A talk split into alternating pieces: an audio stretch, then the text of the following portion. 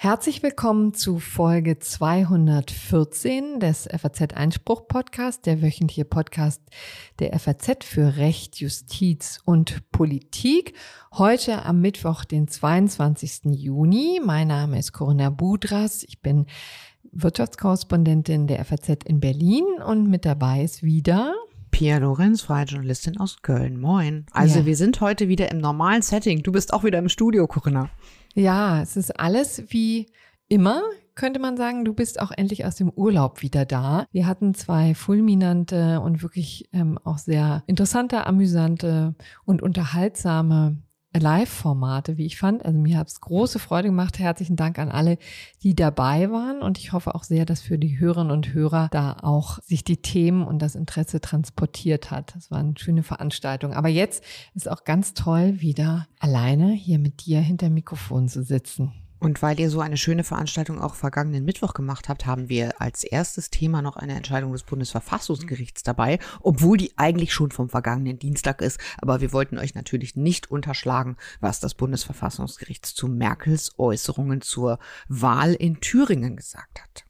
Ja, das kam in der Tat letzte Woche nach der Aufnahme. Deswegen konnten wir das nicht mehr berücksichtigen, obwohl natürlich Christoph Möllers, der Verfassungsrechtler, auch ein idealer Gesprächspartner dafür gewesen wäre. Aber das machen wir nun heute. Wir machen auch heute den Bundesgerichtshof zur delikaten Frage, ob ähm, ein ja, antisemitisches Kirchenrelief entfernt werden soll, nämlich die Wittenberger Judensau.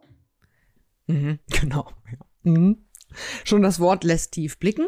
Äh, der Anlass könnte ja aktueller kaum sein, wenn wir im Moment mal nach Kassel schauen, aber das zu vielleicht auch noch mal später. Dann haben wir noch von gestern ein Urteil des Europäischen Gerichtshofs zum Thema Fluggastrechte, Fluggastrechte und Datenschutz. Zwei wundervolle Rechtsgebiete treffen aufeinander. Mhm, genau, geht um die Frage, welche Daten die Airlines eigentlich von den Kunden abgreifen dürfen und was die Staaten dazu regeln müssen, denn es geht natürlich um Terrorbekämpfung.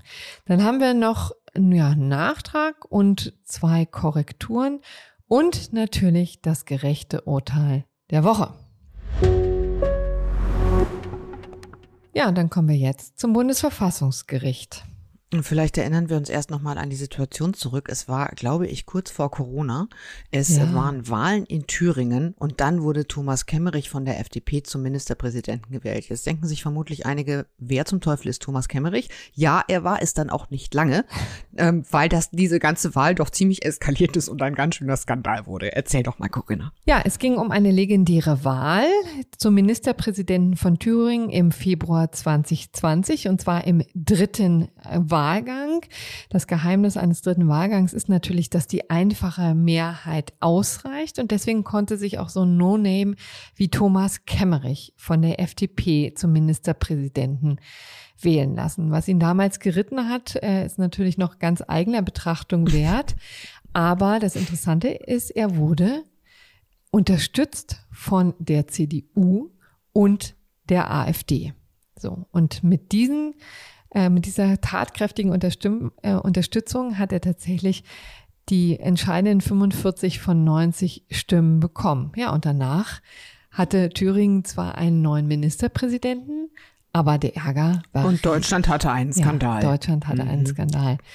Sehr richtig formuliert. Und ähm, also es ging durch die Bank, alle waren entsetzt, auch bei der FDP selber natürlich gab es äh, mit ein bisschen Verzögerung ähm, große Empörung, aber vor allen Dingen, und darum geht es jetzt, schaltete sich auch die Bundeskanzlerin ein, damals noch Angela Merkel, die gerade auf eine Auslandsreise weilte, nämlich in Südafrika.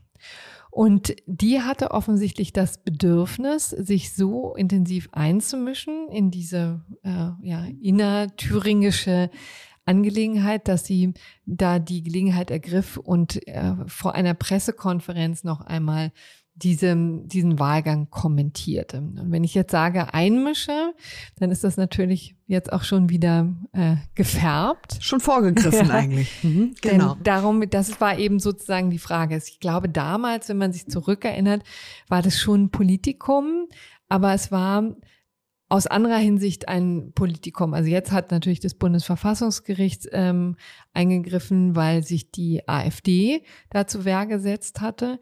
Aber damals war es auch deswegen, da wollte ich noch mal kurz dran erinnern, auch deswegen ein Politikum, weil natürlich die Bundeskanzlerin sich normalerweise nicht zu äh, Wahlvorgängen in anderen ja, in Bundesländern äußert, schon gar nicht auf einer Auslandsreise. Da gilt eigentlich normalerweise das Prinzip, dass man sich zu deutscher Angelegenheit tunlichst nicht äußert. Es wird nur durchbrochen, wenn es wirklich um ganz krasse Situationen geht. Und das hat sie hier wohl offensichtlich so empfunden. Aber interessanterweise hat sie damit auch der eigentlichen Parteichefin, nämlich damals Annegret Kramp-Karrenbauer, ja, ist sie da ziemlich in die Parade gefahren. Das war auch etwas, was damals sehr für Aufregung gesorgt hat. Aber vielleicht sagen wir erst noch mal kurz, was Angela Merkel denn damals eigentlich gesagt hat und was dann der Aufreger war. Also erstens, worüber sich Angela Merkel aufgeregt hat und zweitens, worüber sich dann die AfD immerhin so aufgeregt hat, dass sie nach Karlsruhe gezogen ist.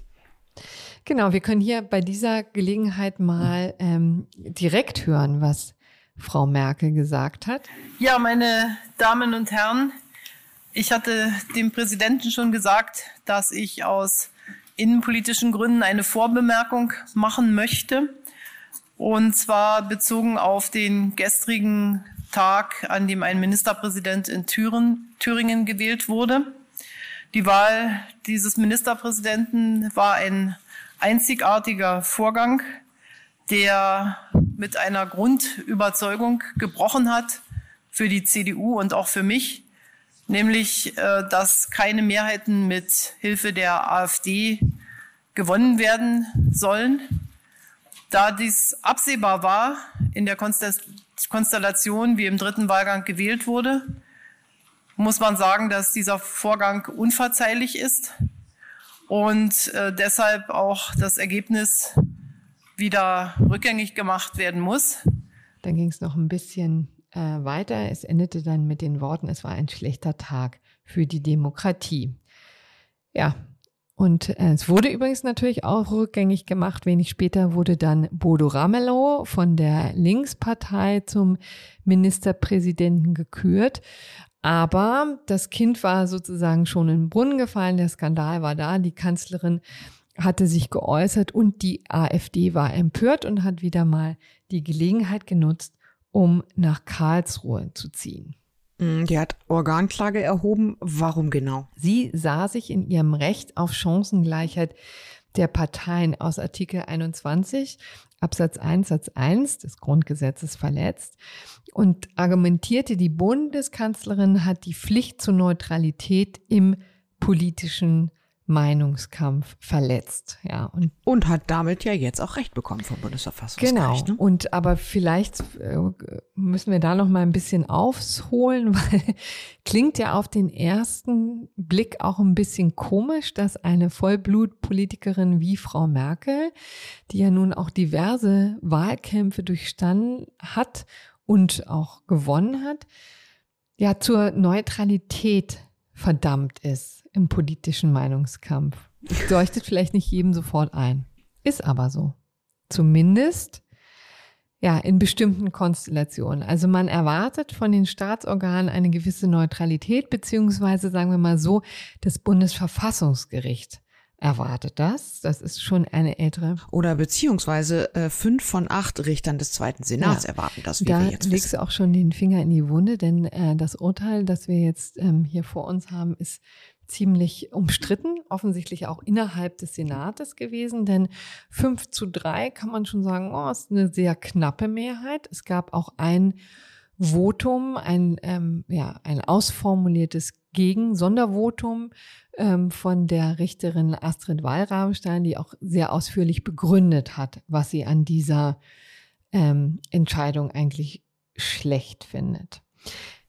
Aber jetzt erstmal noch die Mehrheitsentscheidung der Richterinnen und Richter, die sich ja dann doch dazu entschlossen haben zu sagen, Angela Merkel hat mit diesen Statements in Südafrika damals ihre Neutralitätspflicht verletzt. Genau, denn es gibt natürlich bestimmte Situationen, in der die Kanzlerin sich natürlich doch äußern kann. Wie gesagt, sonst wäre es, glaube ich, auch ganz verrückt.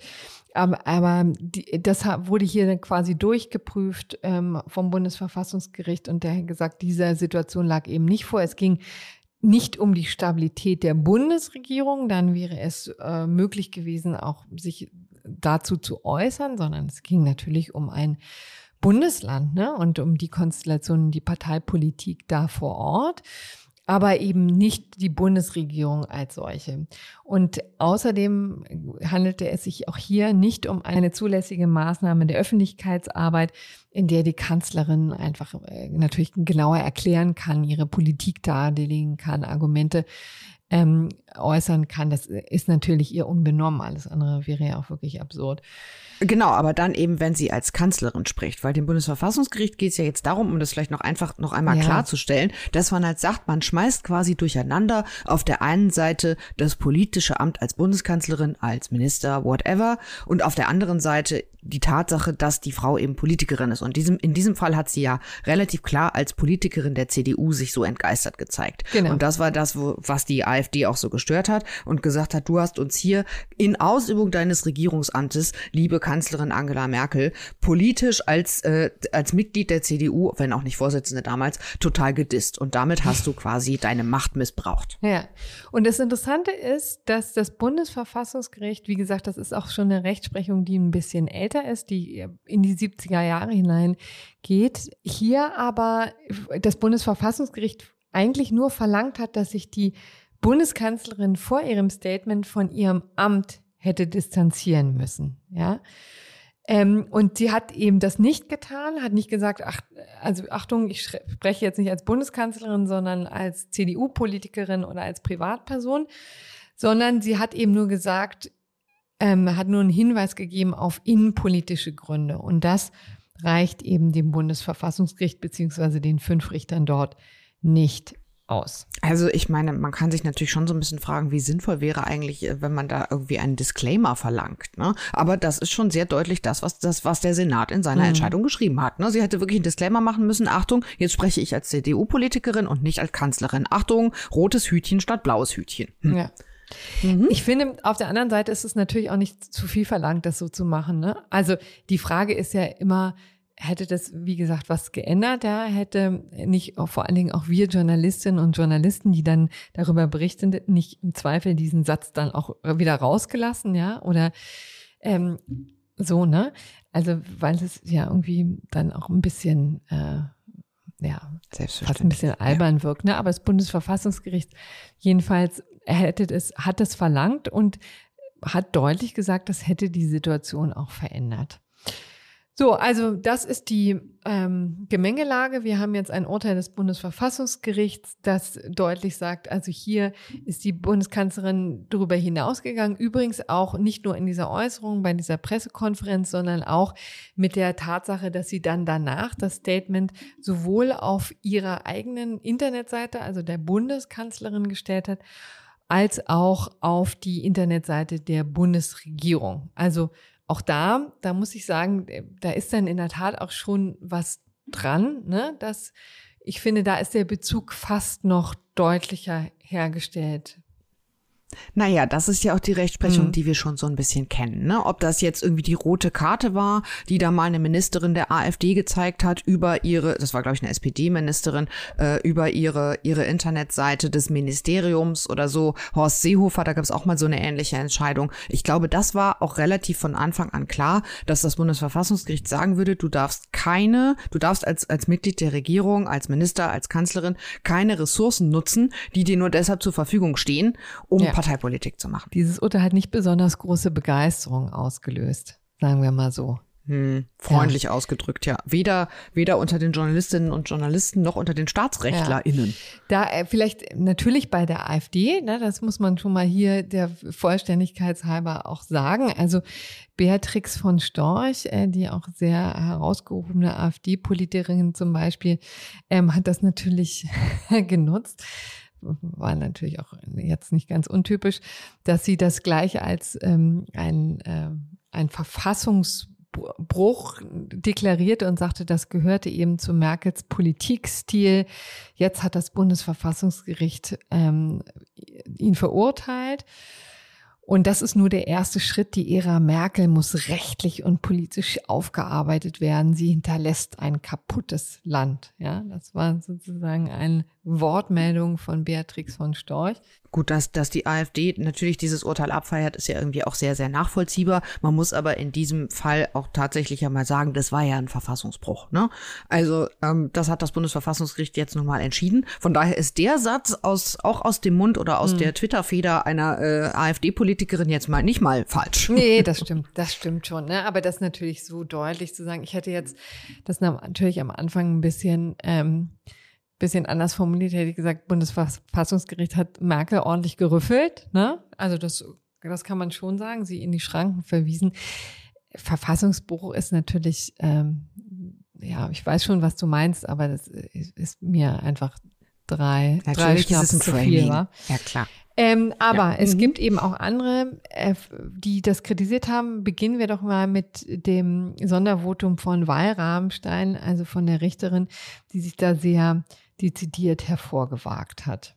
Also Astrid Wallrabenstein ist seit 2020 Richterin des Bundesverfassungsgerichts, ist damals auf Votum der Grünen gewählt worden und hat sich jetzt in der Tat relativ weit vorgewagt und sehr deutlich gesagt, sie hält die Position der Mehrheit im Senat im Prinzip von Grund auf für verfehlt. Hm.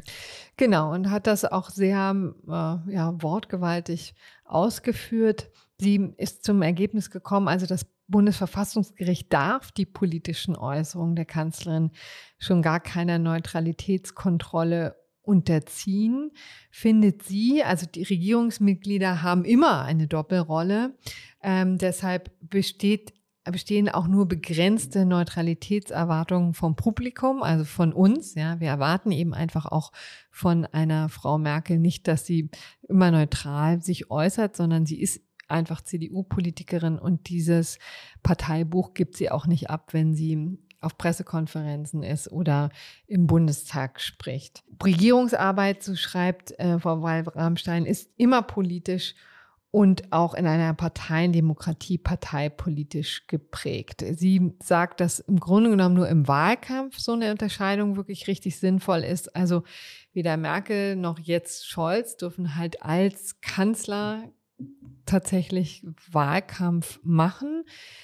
Wobei, man muss ja ehrlicherweise auch sagen, also auch da ist die Trennung natürlich unscharf. Ne? Also eine Kanzlerin, die nur wiedergewählt werden muss und nicht neu antritt, hat es natürlich einfacher auf so Parteiveranstaltungen, die sie natürlich besuchen und abhalten darf, als jemand, der komplett neu startet. Ne? Aber diese Rechtsprechung des Bundesverfassungsgerichts kommt natürlich aus dem Wahlkampf ursprünglich. Ja. Also es ging ja eigentlich immer darum, Hinweis, dass genau. im Wahlkampf quasi Ressourcen verwendet wurden, auf die man eben als, als äh, Nichtregierungspartei keinen Zugriff gehabt hätte. Ne? Und da ist ja diese Unterscheidung auch total sinnvoll. Und irgendwie hat sich das jetzt immer so ein bisschen weiter ausgedehnt und plötzlich, schwupps, haben jetzt alle den Eindruck, es gibt, was heißt den Eindruck, das steht in diesem Urteil drin, es gibt jetzt eine offensichtlich allgemeine allgemein geltende Neutralitätspflicht für alles, was Politikerinnen und mhm. Politiker sagen, wenn sie das in Ausübung ihrer Regierungsämter tun. Also das ist jetzt schon tatsächlich ein bisschen ausgeartet. Ja. Von daher fand ich den Hinweis, Hinweis von Astrid Wallrammstein schon auch sehr wichtig, die ja auch sagt, es ist sehr relevant, dass man im Wahlkampf tatsächlich solche Ressourcen nicht verwenden können soll. Aber diese Situation jetzt, die ist halt einfach noch mal ein Stück anders, denn es geht hier weder um Wahlkampf noch zumindest unmittelbar um die Frage von Ressourcenverwendung. Mhm. Ja, und äh, Frau Wallramstein pocht eben drauf, dass es nur ein wirtschaftliches Ressourcennutzungsverbot äh, geben sollte. Also eben das Verbot nicht, was ist ich, Flyer auf Kosten des Kanzleramts zu drucken oder wie kann man, was kann man sich da noch vorstellen? Es ging tatsächlich in ursprünglichen ähm, Fällen auch sozusagen um Broschüren, die dann gedruckt wurden oder Tätigkeitsberichte oder wie auch immer. Genau, wo dann plötzlich ein Briefkopf drauf war von, von einer Behörde oder ja. irgendwie sowas, ne? Solche Dinge. Und das ist natürlich auch total berechtigt und sie macht halt da eine Trennung. Ich finde, das lässt sich auch erstmal hören, ne? Ja, also jedenfalls hat ihr Sondervotum auch viel Beifall bekommen. Also Hörerinnen und Hörer, die uns jetzt hier vielleicht ein bisschen zu zurückhaltend finden, ähm, wir haben tun uns in der Tat schwer, uns äh, zu positionieren, was in meinem Fall so ein bisschen daran liegt, dass ähm, ich denke so, ja, naja, dann hätte sie sich halt eben distanzieren sollen. Ich, ich weiß nicht so genau, ob das was gebracht hätte. Es wird immer eben so, so ein bisschen auch vorgeworfen, dass das sei ein weltfremdes Urteil, etwas, was eigentlich ähm, in der Praxis gar keine Relevanz hat. Und das muss man ja ehrlicherweise auch hier in, tatsächlich konstatieren. Ne? Mehr als ein Rüffel ist es natürlich auch nicht. Also es schließen sich ja jetzt keine drastischen Konsequenzen daran, außer dass die AfD so ein bisschen Genugtuung hat. Also ich finde tatsächlich auch, dass dieses Argument natürlich schon irgendwie trägt, dass man sagen kann, das ist weltfremd, weil natürlich, egal was Angela Merkel tat, sagte, äh, keine Ahnung, angezogen hat, natürlich immer jeder und jede sie als Kanzlerin wahrgenommen hat. Da ist ja schon was dran und ich glaube, es ist irgendwie auch ein bisschen, ja, weltfremd ist das richtige Wort, dann zu, dann zu glauben, wenn, wenn sie davor sagt, übrigens sage ich das jetzt nicht als Kanzlerin, dann nimmt die Welt es nicht als Kanzlerin wahr. Ich frage mich nur so ein bisschen, warum die Aufregung eigentlich jetzt so groß ist, weil eigentlich ist es ja nur eine Fortentwicklung bestehender Rechtsprechung. Hm. Und ich frage mich halt, liegt es daran, dass es einfach um diese heikle Geschichte damals ging, mit den Stimmen der AfD sich wählen zu lassen? Vielleicht liegt es aber eben auch darum, dass es das erste Mal nicht nur darum geht, werden unmittelbar Ressourcen genutzt, also keine Ahnung, Briefköpfe, Webseiten von Ministerien, wie auch immer, sondern einfach diese Pflicht jetzt weiter ausgeweitet wird auf eine ganz normale Äußerung. Und da finde ich wieder, ist das Argument von Astrid Wallrabenstein trägt dann doch nicht so richtig, dass man sagt, naja, eigentlich müsste man es ja nur daran knüpfen, dass keine Ressourcen genutzt werden werden, sozusagen Regierungsressourcen, weil eigentlich ist ja, das muss man so ehrlich muss man ja schon mal sein, die Ressource Sichtbarkeit und äh, Reichweite ist ja nun mal auch eine sehr relevante Ressource, mhm. die ich mhm. gerade als Oppositionspartei halt nicht im Ansatz so habe, wie jemand, der halt Mitglied der Regierung ist. Von daher weiß ich nicht und erschließt sich mir nicht so richtig, wo jetzt der wahnsinnig große Unterschied sein soll zwischen den bisherigen Urteilen und dem jetzigen Urteil, das Angela Merkel angeht. Deswegen, Corinna hat recht, wir tun uns etwas schwer, das so zu verdammen und zu verurteilen, wie das sowohl in der Presse als auch eben von, von Staatsrechtlerinnen und Staatsrechtlern gemacht worden ist, weil ich finde, das ist nicht so ganz zu Ende gedacht in dem Fall. Weil es ist halt auch eine Ressource, wenn ich sagen kann, juhu, ich bin zwar gerade in Südafrika, aber alle Kameras der Welt sind auf mich gerichtet, weil ich eigentlich was völlig anderes sagen soll als deutsche Bundeskanzlerin. Und dann sage ich halt was zum, zum innenpolitischen Geschehen und, ähm, und reg mich drüber auf als, als CDU-Politikerin. Finde ich jetzt nicht weniger Ressourcennutzung, ehrlich gesagt, als wenn ich es auf die Internetseite packe. Das ist nur meine unmaßgebliche Meinung dazu. Genau, aber die können wir doch jetzt mal hier so im Raum stehen lassen und dann zum nächsten Thema kommen. Denn dieses nächste Thema hat es auch in sich, hat auch das ja, großes Konfliktpotenzial und Diskussionspotenzial äh, hervorgebracht. Es geht nämlich tatsächlich um ja, Schweinereien, antisemitische Schweinereien. Und man sieht in der Tat jetzt, wie aktuell das Thema ist in der in der momentanen Diskussion um die Dokumente in Kassel, die er gerade eröffnet hat und mit einem ja, grandiosen Skandal gestartet ist. So auf der Dokumenta ist nämlich ein Bild aufgetaucht, das wohl sehr eindeutig antisemitische Inhalte enthalten soll. Unter anderem ist da ein Mossad-Agent abgebildet mit einem jüdischen Davidstern. Der hat ein Schweinsgesicht. Also da gibt es jetzt wohl relativ wenige Interpretationsmöglichkeiten, auch wenn das Künstlerkollektiv ja, das, das genau. Bild da aufgestellt hat. Ich glaube, hat. Das, das kann man tatsächlich im Indikativ formulieren. Ne? Das ist, ähm, das sind schon ganz, ganz klar antisemitische äh, Referenzen, die da gebracht werden, ne? Mit dem Schweinskopf, mit dem Mossad, ähm, mit also ganz klar jüdischen Stereotypen, die da ähm, in volksverhetzender Art und Weise dargestellt werden, sehr prominent platziert. Ja, und jetzt Mitten am Friedrichsplatz genau. in Kassel steht das und es ist riesengroß. Und jetzt ja. ist der Skandal da. Man hat erst versucht, das Ganze ja zu verhüllen, was auch so ein absurder äh, Gedanke ist, dass man äh, sozusagen das, das einfach nur verhüllen muss und dann ist das Problem beiseite. Ganz im Gegenteil, die wollten ja eigentlich das als Mahnmal nehmen äh, über die, äh, zu, für die Trauer ähm, wie hatten Sie es formuliert? Das war auch eine ganz irre Formulierung, wo Sie gesagt haben, das soll als Mahnmal dienen über, ähm, für die Trauer, dass man über verschiedene Dinge nicht diskutieren kann. Ja, also da, das ist sozusagen ja, für sich. Das ist schon wirklich sehr weird. Ja, für sich genommen schon also wirklich eine total bizarre Geschichte. Und die erklären wir nur deswegen hier etwas ausführlicher, weil sie doch so einen schönen aktuellen Bezug bietet zu dem, worum es in dem BGH-Urteil eigentlich ging. Genau, auch in dem BGH-Urteil, also das BGH-Urteil aus der, ist aus der vergangenen Woche, ging es um Judenhass und zwar um sehr, sehr alten Judenhass in diesem Fall. Der war aber immer noch da. Und zwar in Wittenberg. Der Bundesgerichtshof hat entschieden, dass ein Sandsteinrelief, das sich an der Wittenberger Stadtkirche befindet, bleiben darf, obwohl auch dieses offen und erklärtermaßen antisemitisch und judenfeindlich ist. Diese hm. sogenannte, das Ding heißt sogenannte Wittenberger Sau. Wahrscheinlich sagt dieser Begriff auch relativ vielen etwas. Dieser Streit schwelt schon seit Jahren. Der ist auch relativ medienwirksam geführt worden. Also Kläger ist ein konvertierter Jude namens Michael Döllmann. Der ist Mitglied einer jüdischen Gemeinde in Deutschland und der sieht sich von diesem Relief persönlich beleidigt. Ja, und wollte das denn entfernt haben, aber er ist gescheitert, ne? Genau, man muss vielleicht erstmal erklären, wie dieses Relief eigentlich aussieht. Äh, das ist so ungefähr in vier Metern Höhe. Das hängt da seit dem Jahr 1290 und zeigt eine Sau, an deren Zitzen Menschen saugen, die als Juden erkennbar sind. Also offensichtlich war das auf alten Gemälden so, dass die dann eben Spitzhüte trugen. Und ein Mann, der als Rabbiner erkennbar ist, schaut der Sau in den Po. Im Jahr 1570, also schon mal 300, fast 300 Jahre später, ist dann noch ähm, ergänzt worden eine, ein, eine Inschrift, Namen, ja, ich kann die gar nicht richtig aussprechen, Rabbini Shem Hamorphas, wobei man sagen muss, dass äh, Hamorphas ist die Bezeichnung für den Namen Gottes, den man nicht aussprechen darf. Mhm. Und diese Inschrift nahm Bezug auf zwei Schriften von Martin Luther, die waren aus 1543, also relativ kurz vorher. Und dass Martin Luther ein Judenfeind war, das ist ja nun mal bekannt. Ähm, das waren auch damals zwei antijudaistische Schriften. Eine davon hieß von den Juden und Juden und ihren Lügen und die andere vom Shemham Foras und vom Geschlecht Christi. Also ganz klar judenfeindlich und diese Inschrift nahm auch ganz klar darauf Bezug. Es gab also von Anfang an eigentlich nie Zweifel daran, dass dieses ganze Ding zutiefst judenfeindlich war. Mhm. Also dieses ganze Relief war von Anfang an judenfeindlich gemeint. Es sollte judenfeindlich sein, es sollte Juden diskreditieren. Also Schweine gelten im Judentum als unrein und in der christlichen Kunst des Mittelalters verkörpert das Schwein das Böse oder den Teufel.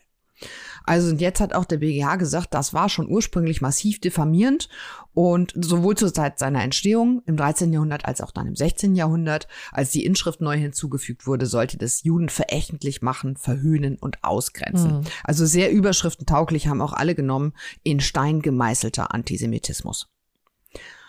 Das war also von Anfang an nicht die Frage, sondern in dem aktuellen Rechtsstreit ging es aber dann darum, ist denn eigentlich dieser rechtswidrige Zustand, also ganz klar antisemitisches Kunstwerk, äh, auch heute noch da? Also besteht der noch? Mhm. Im Jahr 1983 hat die Gemeinde nämlich Sanierungsarbeiten durchführen lassen, hat aber damals gesagt, wir erhalten das Relief. Und wir entscheiden uns, das lieber in den historischen Kontext einzuordnen. Dann hat man da, das war 88 dann, eine Bronzeplatte in den Boden eingelassen Deren Inschrift lautet, die muss ich jetzt doch mal zitieren, Gottes eigentlicher Name, der geschmähte Shem HaMorphas, den die Juden vor den Christen fast unsagbar heilig hielten, starb in sechs Millionen Juden unter einem Kreuzeszeichen. Ja, also das ist an Klarheit kaum mehr Nicht zu überbieten. Ja, not. Absolut, ja. genau.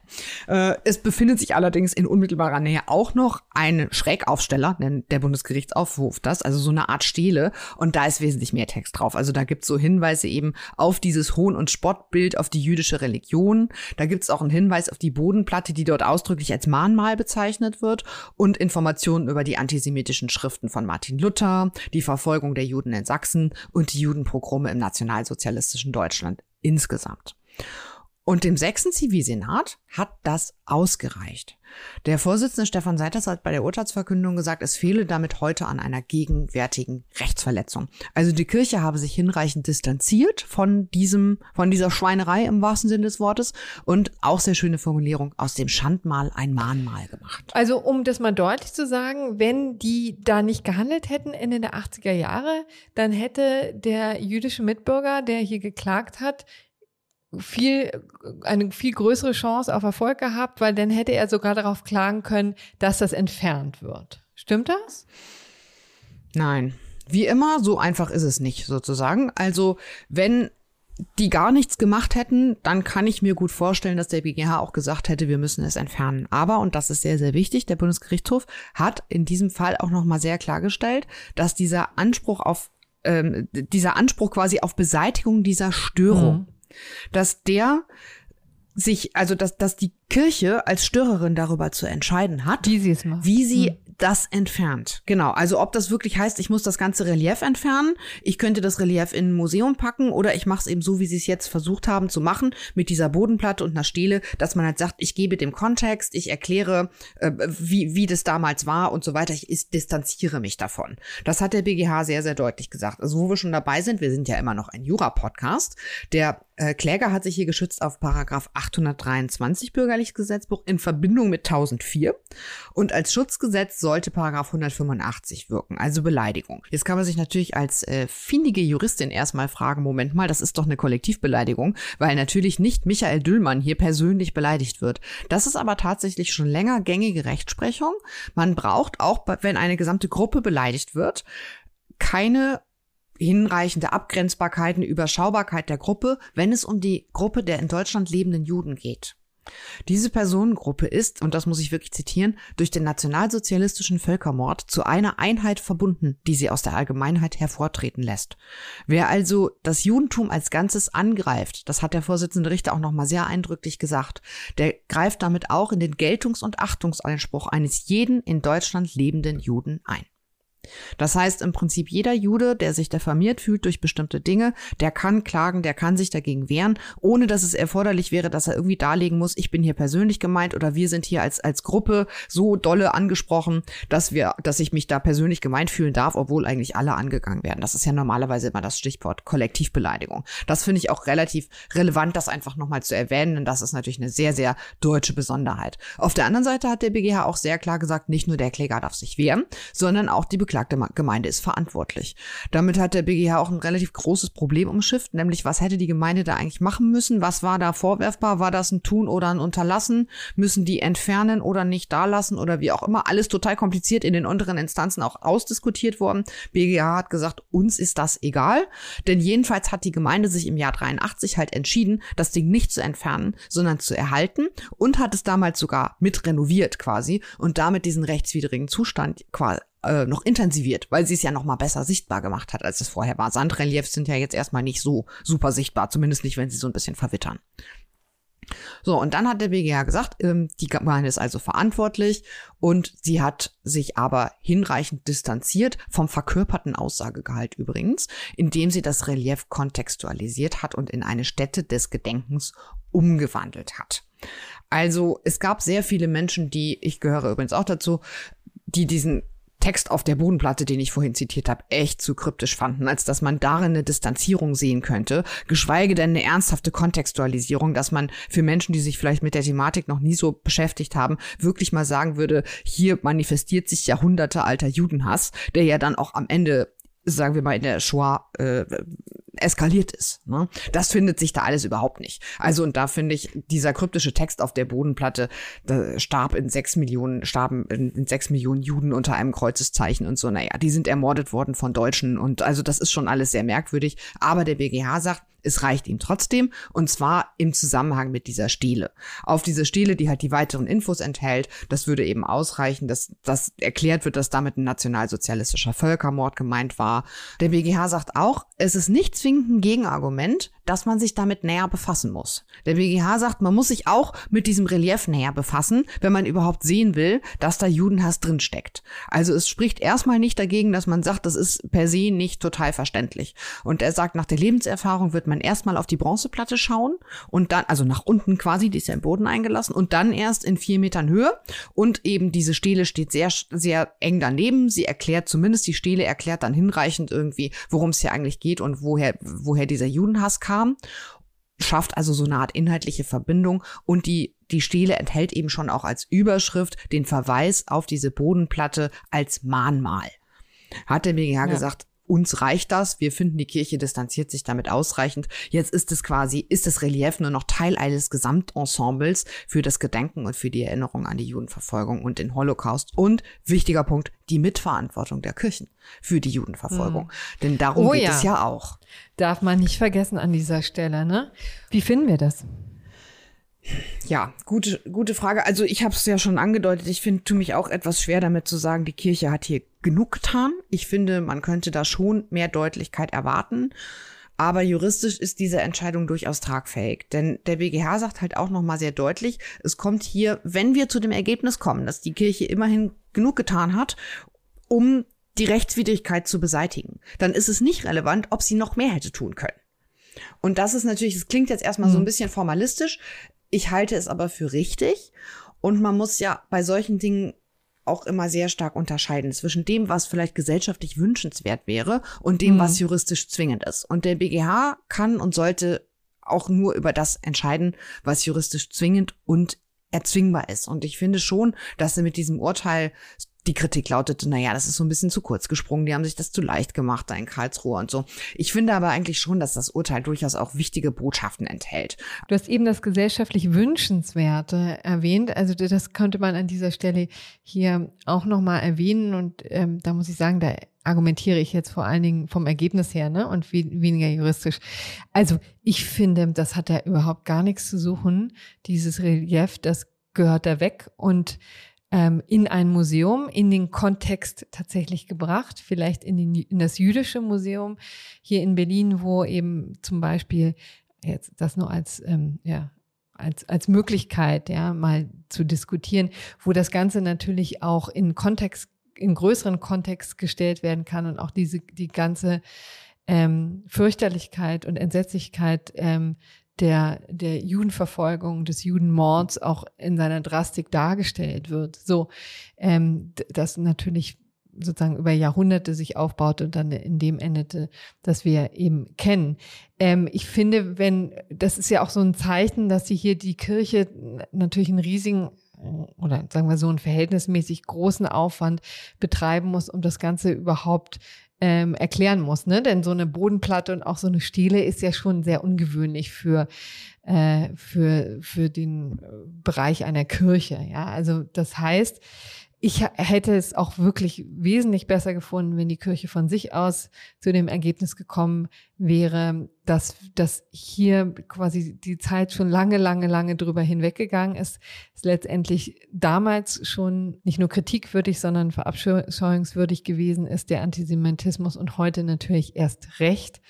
Und man das dann eben äh, entfernt und dorthin stellt, wo das Ganze geschichtlich noch aufgearbeitet werden kann. Das hätte ich gesellschaftlich wünschenswert gefunden. Analog zu dem. Auch da kann man aber halt auch unterschiedlicher Meinung sein. Ne? Also ich bin eigentlich schon der Auffassung, dass man Geschichte nicht ausradieren tut, tut sollte, man ja nicht, sondern ne? dass wir halt. Das, ähm, naja, aber auch wenn ich das Ding ins in ein Museum packen würde, dann sehen es natürlich nur die Menschen, die sich mit der Thematik schon beschäftigen wollen. Und so würde es man würde man es halt quasi quasi ungefragt damit konfrontiert werden und es würde erklärt werden. Und zwar an genau der Stelle, wo die Institution sozusagen als Schuldige erkennbar ist, die das über Jahrhunderte lang vorangetrieben hat, nämlich die, Kathol äh, die, die Kirche. Und das finde ich eigentlich, ich sag mal, wirkungsvoller, um die Geschichte hm. des Judenhasses verstehen zu können, als wenn es nur in, dem, in einem Museum ausgestellt würde, in Anführungszeichen nur, wo ich eben nur hingehe, wenn ich mich mit der Geschichte des Judenhasses sowieso schon beschäftigen möchte. Und deswegen finde ich eigentlich, dass Geschichte dort sichtbar sein sollte, wo sie passiert ist und auch sichtbar bleiben sollte, wenn sie halt vernünftig eingeordnet wird. Und dass das besser gehen könnte, da bin ich ja total hm. bei dir. Genau, also das kann man so oder so sehen. Und letztendlich ist das ja nur die eine Frage, ne? also die Frage, was ist gesellschaftlich wünschenswert und was auf der anderen Seite ähm, dann auch juristisch einklagbar. Ne? Und bei dem juristisch Einklagbaren muss man eben sagen, stößt man an die Grenzen, also auf jeden Fall an die Grenzen, die der BGH da aufgestellt hat.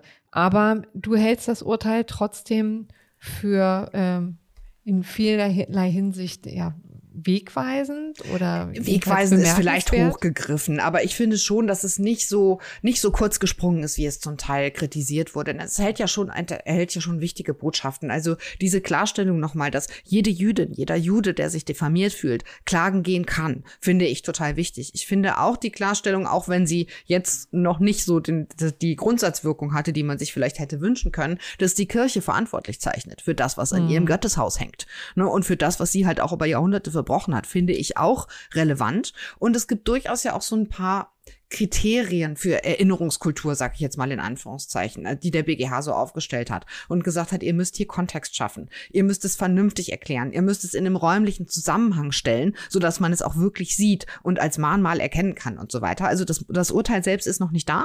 Ich bin sehr gespannt, was dann da wirklich an Details noch drinstehen wird. Aber mhm. ich glaube, das, was bisher so gesagt wird, zu kurz gesprungen hat, der BGH es sich zu leicht gemacht. Ich glaube, da könnte uns das Urteil durchaus noch mhm. positiv überraschen. Jetzt auch Also du meinst gesehen. die schriftlichen Urteilsgründe Urteilsgründe, genau, ne? um das genau. vielleicht mal nicht Juristinnen und Juristen Pardon, zu erklären. Ja, die schriftlichen Urteilsgründe, bisher Gut. gibt es nämlich nur eine Pressemitteilung. Ja. ja. Richtig. So, und wie geht's jetzt in Wittenberg eigentlich weiter? Ja, der äh, Kläger, Herr Dullmann, hat schon angekündigt, dass er sich das wohl nicht bieten lassen will, sondern äh, zum Bundesverfassungsgericht gegebenenfalls auch noch zum Europäischen Gerichtshof für Menschenrechte zu gehen. Fände ich persönlich sehr interessant, wie sozusagen das nicht deutsche Richterinnen und Richter lösen würden, also mit einem weniger deutschen Blick. Wir haben ja schon einen sehr spezifischen Blick auf diese Dinge, aber man muss natürlich auch so ein bisschen schauen, ob das überhaupt nötig wird, denn in Wittenberg scheint sich da durchaus auch was zu bewegen. Da gibt es offensichtlich einen neuen Pfarrer und der hat schon vor dem Urteil des BGH, also schon nach der Verhandlung von sich aus gesagt, dass der Text dieser Bodenplatte vielleicht, lustig, aber gut immerhin, zu undeutlich ist und dass, ah. ähm, die, dass der Gemeinde schon klar ist, dass man ihn nicht hinreichend versteht. Und die Gemeinde denke jetzt über eine klarere Botschaft nach. Die haben wohl sogar einen Mitarbeiter eingestellt, der Vorschläge machen soll für eine zeitgemäßere, ähm, vor allem auch digitale Information über dieses Judensaurelief. Na, guck. Ja, guck, genau. Also insofern, da kann man durchaus mal so ein bisschen positiv rausgehen. Uh, we keep you posted. Und jetzt kommen wir zum Europäischen Gerichtshof und zu den Fluggastdaten, ja, die offensichtlich ein bisschen zu großzügig eingesammelt wurden in den vergangenen Jahren. Und da ist jetzt der EuGH eingeschritten und hat die EU zurückgepfiffen. So könnte man das Relativ deutlich sogar, hm. ne? Aber vielleicht sagen wir erstmal noch, worum ging es denn eigentlich genau? Was sammeln denn die Fluggesellschaften ja, überhaupt? Das werden viele äh, Fl Flugkunden und Kundinnen äh, ja kennen, dass man doch inzwischen, wenn man nur also früher mal sich noch dran erinnert, vielleicht relativ lässig und schnell einen Flug gebucht hat, ähm, ist das jetzt schon ein wesentlich umfangreicheres Vorhaben. Also man muss alle möglichen Informationen bereithalten. Ähm, nicht nur also Reisepass, ähm, Daten, Name, Adresse, Geburtsdatum natürlich und so weiter und so fort. All das wird gesammelt. Ähm, außerdem noch die Gepäckangaben und die Namen der Mitreisenden. So, und das fußt alles auf einer äh, Richtlinie, auf einer äh, auf einer europäischen Richtlinie, Passenger Name Record Richtlinie heißt sie, PNR.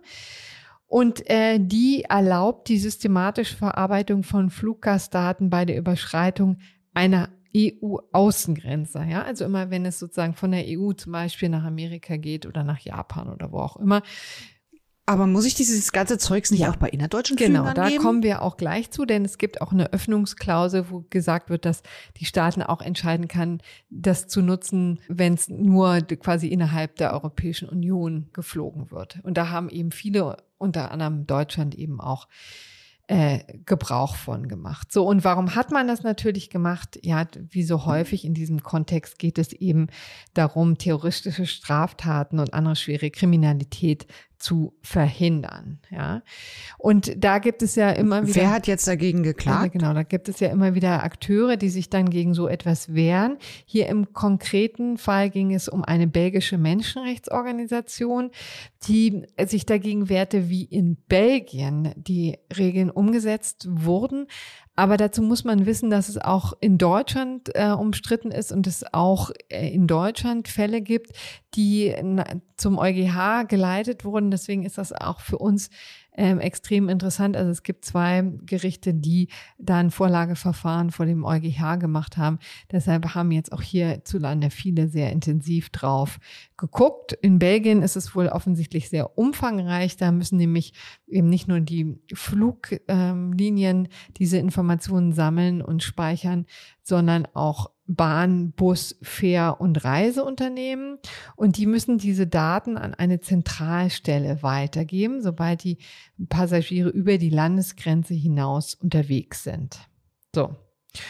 Und der Vorwurf, der natürlich in diesem Zusammenhang immer im Raum steht, ähm, ist, dass es gegen das Recht auf Achtung des Privatlebens verstößt und auch den Schutz personenbezogener Daten. Also ganz klassisch, ne? das, was wir einfach immer wieder ähm, hier diskutieren. Und was hat der EuGH jetzt entschieden? Ist die Richtlinie europarechtswidrig? Der EuGH hat sich in der Tat ähm, sehr auf die Seite der belgischen Menschenrechtsorganisation gestellt, hat gesagt, hier geht es ganz klar um einen Eingriff in das Recht auf die Achtung des Privatlebens und den Schutz personenbezogener Daten. Ähm, hier ist die Richtlinie selber, sagen wir mal so, ist im Einklang mit der Europäischen Grundrechtecharta, aber die Befugnisse müssen eng ausgelegt werden.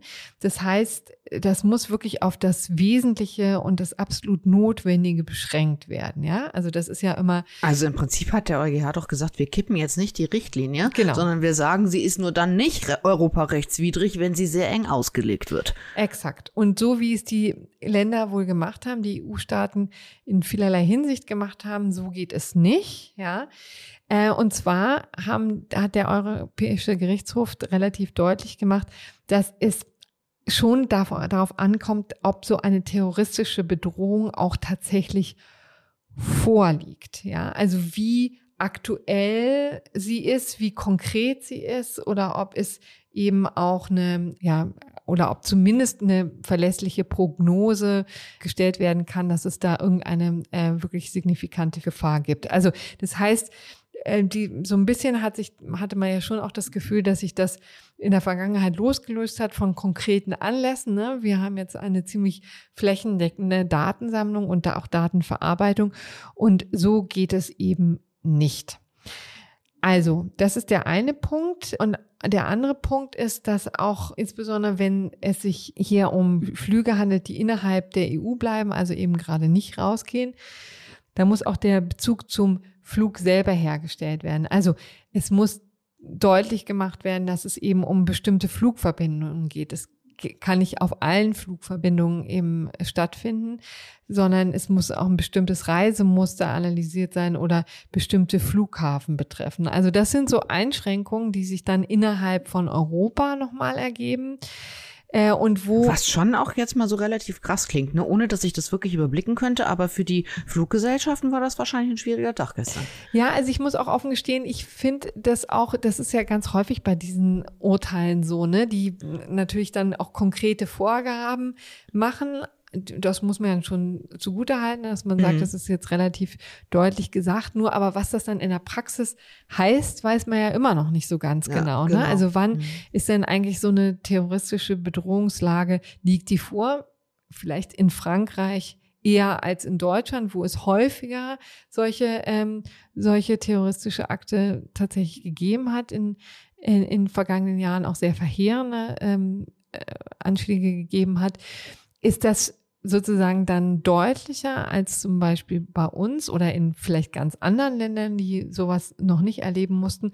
Also da wird sich jetzt viel neu justieren müssen, werden auch die EU-Staaten nacharbeiten müssen. Interessant fand ich übrigens auch noch, das war eine der ersten Gelegenheiten, meines Erachtens jedenfalls, wo der EuGH auch sich sehr konkret geäußert hat zu dem Einsatz künstlicher Intelligenz. Ja. Oh ja, das fand ich auch mhm. spannend, genau. Ja. Und zwar bei der Vorabprüfung. Ja, also da muss man ja auch sagen, künstliche Intelligenz wird natürlich gerade in solchen Konstellationen häufig eingesetzt, weil sie natürlich auch ähm, wie geschaffen ist dafür, die Daten zu analysieren und Alarm zu schlagen, wenn äh, irgendetwas ähm, merkwürdig erscheint. Aber ähm, das birgt natürlich immer Gefahren. Ne?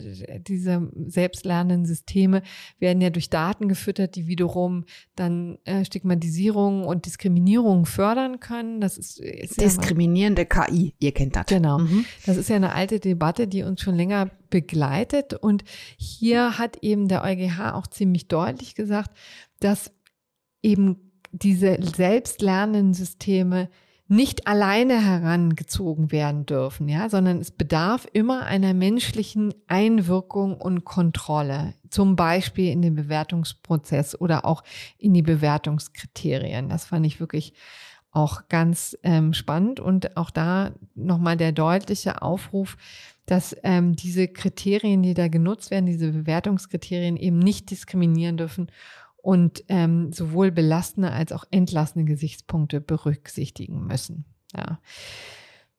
Das ähm, ist also jetzt das, was im Wesentlichen in, aus diesem Urteil hervorgeht. Und jetzt. Aber das war doch jetzt Datenschutz. Haben die nicht auch noch irgendwas zu, zur Speicherfrist gesagt? Genau. Also auch da war, ähm, äh, haben die klar Schiff gemacht sozusagen, haben gesagt, also hier dürfen die Daten nicht länger als sechs Monate gespeichert werden.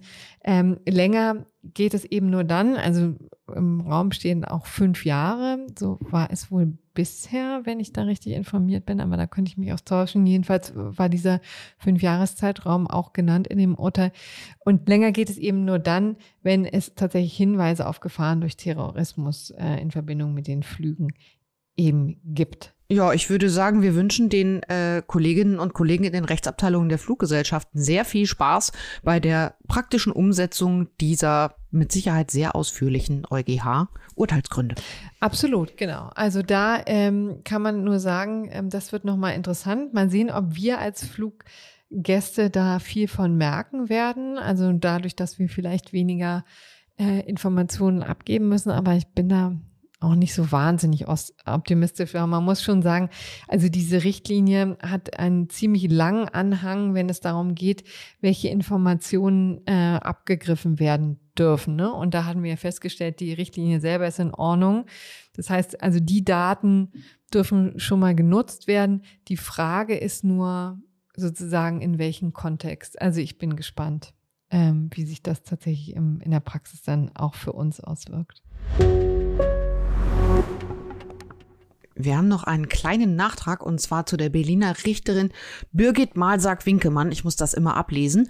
Das ist eine ehemalige Bundestagsabgeordnete, die im März dieses Jahres relativ geräuschlos zurückgekehrt ist in die Berliner Justiz. Das war deswegen so ein bisschen interessant, weil Frau Birgit Malsack-Winkemann äh, bis 2021, also von 2017 bis 2021 Bundestagsabgeordnete war und zwar für die AfD.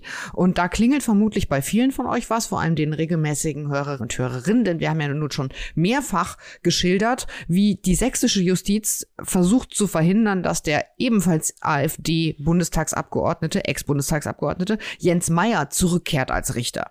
Bei Birgit Meisack-Winkemann gab das viel weniger, ich sag mal, öffentlichen Aufruhr. Die ist dann einfach in die Justiz zurückgegangen und offensichtlich glaubte man in Berlin, das würde keiner mitkriegen. Irgendwann hat die Presse dann doch davon Wind bekommen und damals hieß es dann so ein bisschen, naja, wir haben das überprüft, aber nach den bekannten Informationen haben wir nichts gefunden, was eine Versetzung oder Amts Amtsenthebung rechtfertigen würde. Das hat sich offenbar jetzt geändert. In der vergangenen Woche hat die Senatsverwaltung für Justiz mitgeteilt, dass der Senat die Versetzung in den Ruhestand beantragt habe.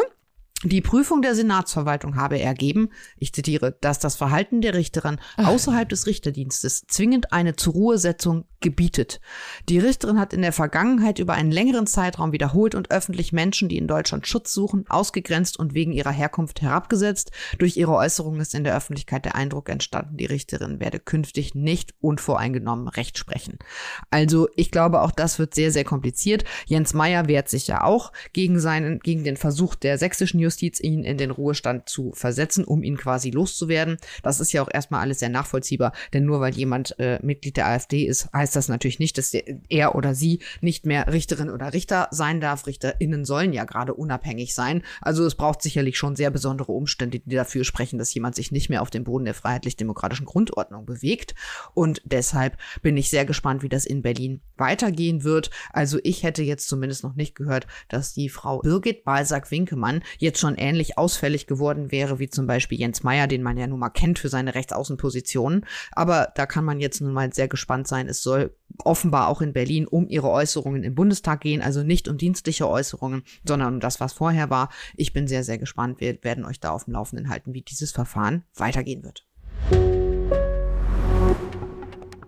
Wir hätten noch zwei kleine Korrekturen zu vergangenen Sendungen. Da müssen wir ehrlich gesagt gestehen, das ist jetzt, kommt mit etwas Verzögerung, weil es einfach in solchen Live-Formaten immer ein bisschen schwierig ist, dann solche äh, Korrekturen auch vernünftig unterzubringen und dann nicht auch noch neue Fehler zu produzieren.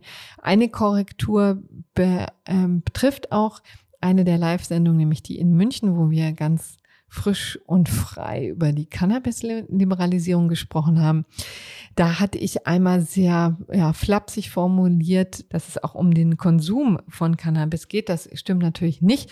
Unter Strafe steht äh, der vor allen Dingen der Besitz, natürlich noch das eine oder andere. Doch dazu aber eben nicht der Konsum. Das ist eben auch eine gewisse Besonderheit, die ist in diesem Zusammenhang zu beachten gilt. Und dann haben wir noch eine Korrektur zum Bundesverwaltungsgerichtsurteil in Sachen Tinder. Äh, wir erinnern uns, da ging es um eine Kommandeurin. Da bin ich schon bei der ersten Korrektur. Es muss natürlich eine Kommandeurin sein und nicht eine Kommandantin, wie ich immer flapsigerweise formuliert habe. Äh, die hatte eben ähm, Ärger bekommen und einen Verweis sich eingehandelt, gegen den sie vorgegangen ist nicht erfolgreich, wie wir wissen. Und dann wollte ich nochmal darauf hinweisen, dass dieser Verweis natürlich nach der Wehrdisziplinarordnung erlassen wurde, und zwar unter Paragraph nach Paragraph 23 der Wehrdisziplinarordnung. Da hatte ich ähm, ja anfangs eine falsche Norm genannt. Die haben wir dann nach den sehr klugen äh, Hinweisen von ähm, ein, zwei Hörern dann rausgenommen, um dann unsere weitere Hörer nicht zu verwirren. Aber das wollte ich hier doch nochmal nachtragen. Da habe ich Quatsch erzählt und dies sei jetzt korrigiert und äh, ich bitte um Entschuldigung. Kommen wir jetzt also zum gerechten Urteil der Woche. Interessanter Fall, weil es zum ersten Mal einem Imker gelungen ist, Schadensersatz zu bekommen, weil sein Honig verpestet wurde, sozusagen. Verpestet bedeutet genau was?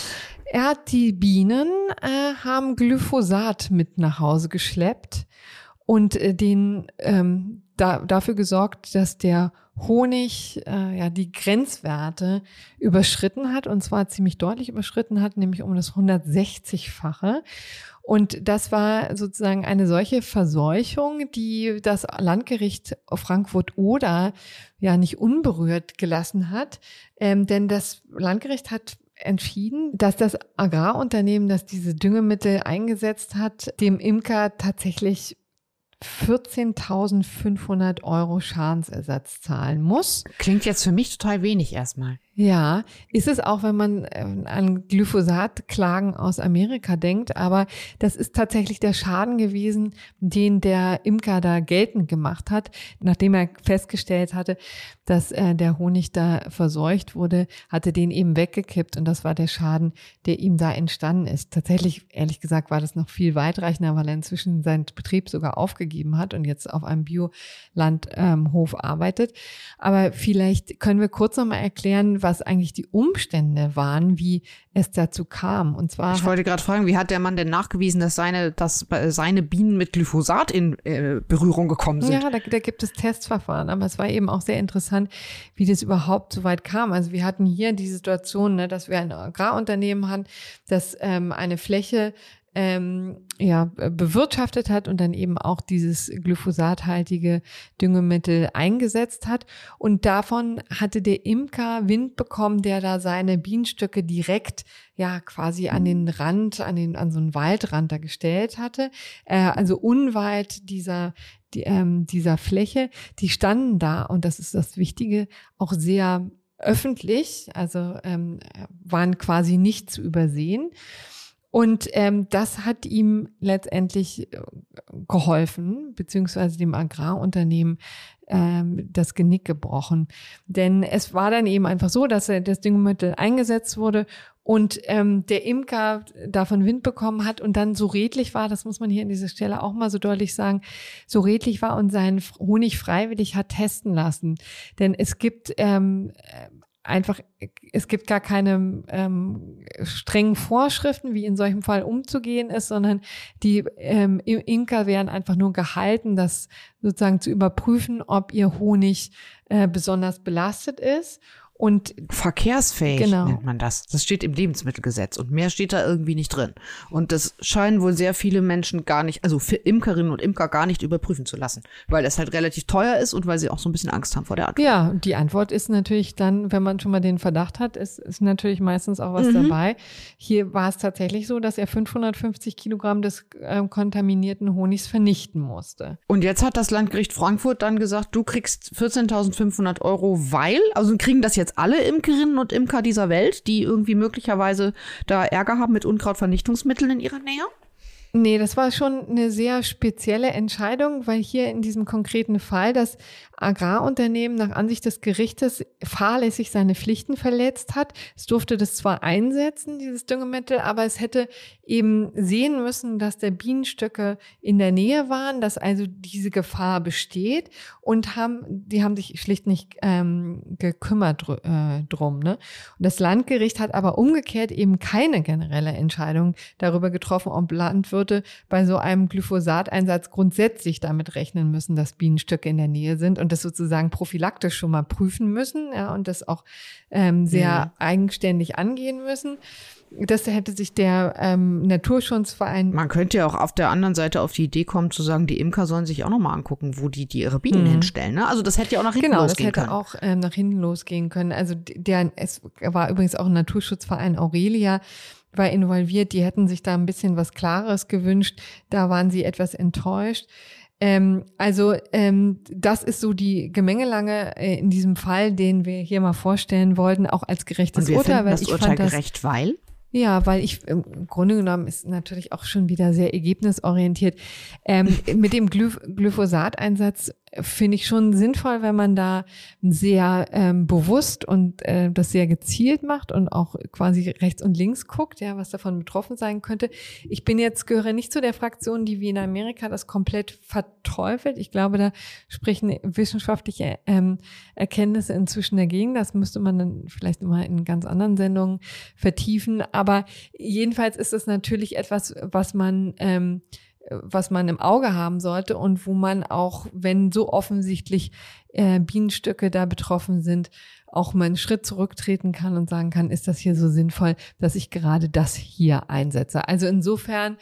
Ähm, du bist aber keine Imkerin und hast nicht auf der heimischen Terrasse so einen Bienenwagen nein, stehen. Überhaupt gar nicht. Und ähm, man darf ja mal fragen. Ich glaube, es ist auch eine ganz äh, salomonische Lösung, muss man sagen, weil umgekehrt ist es jetzt nicht so, dass alle Imker äh, losziehen können und sagen können, ähm, ich bin, bin, betroffen und möchte Schadensersatz. Ne? Das wird man mhm. sich schon in jedem einzelnen Fall genau angucken können, aber hier in diesem Fall schien es mir zutiefst gerecht. So, und das ist also das gerechte Urteil der Woche. Und damit und was machen wir nächste Woche? Verabschieden wir uns und gucken kurz auf nächste Woche. Das wird eine sehr ungewöhnliche Sendung. Da können wir vielleicht schon mal darauf hinweisen.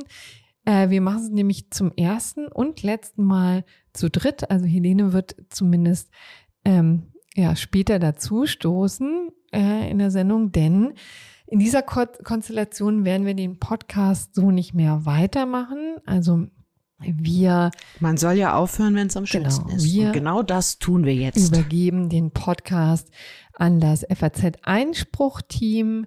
Ähm, das wären Stefan Klenner und auch Reinhard Müller, den ja viele von euch, von Ihnen auch schon aus den Sondersendungen kennen. Die werden hier übernehmen.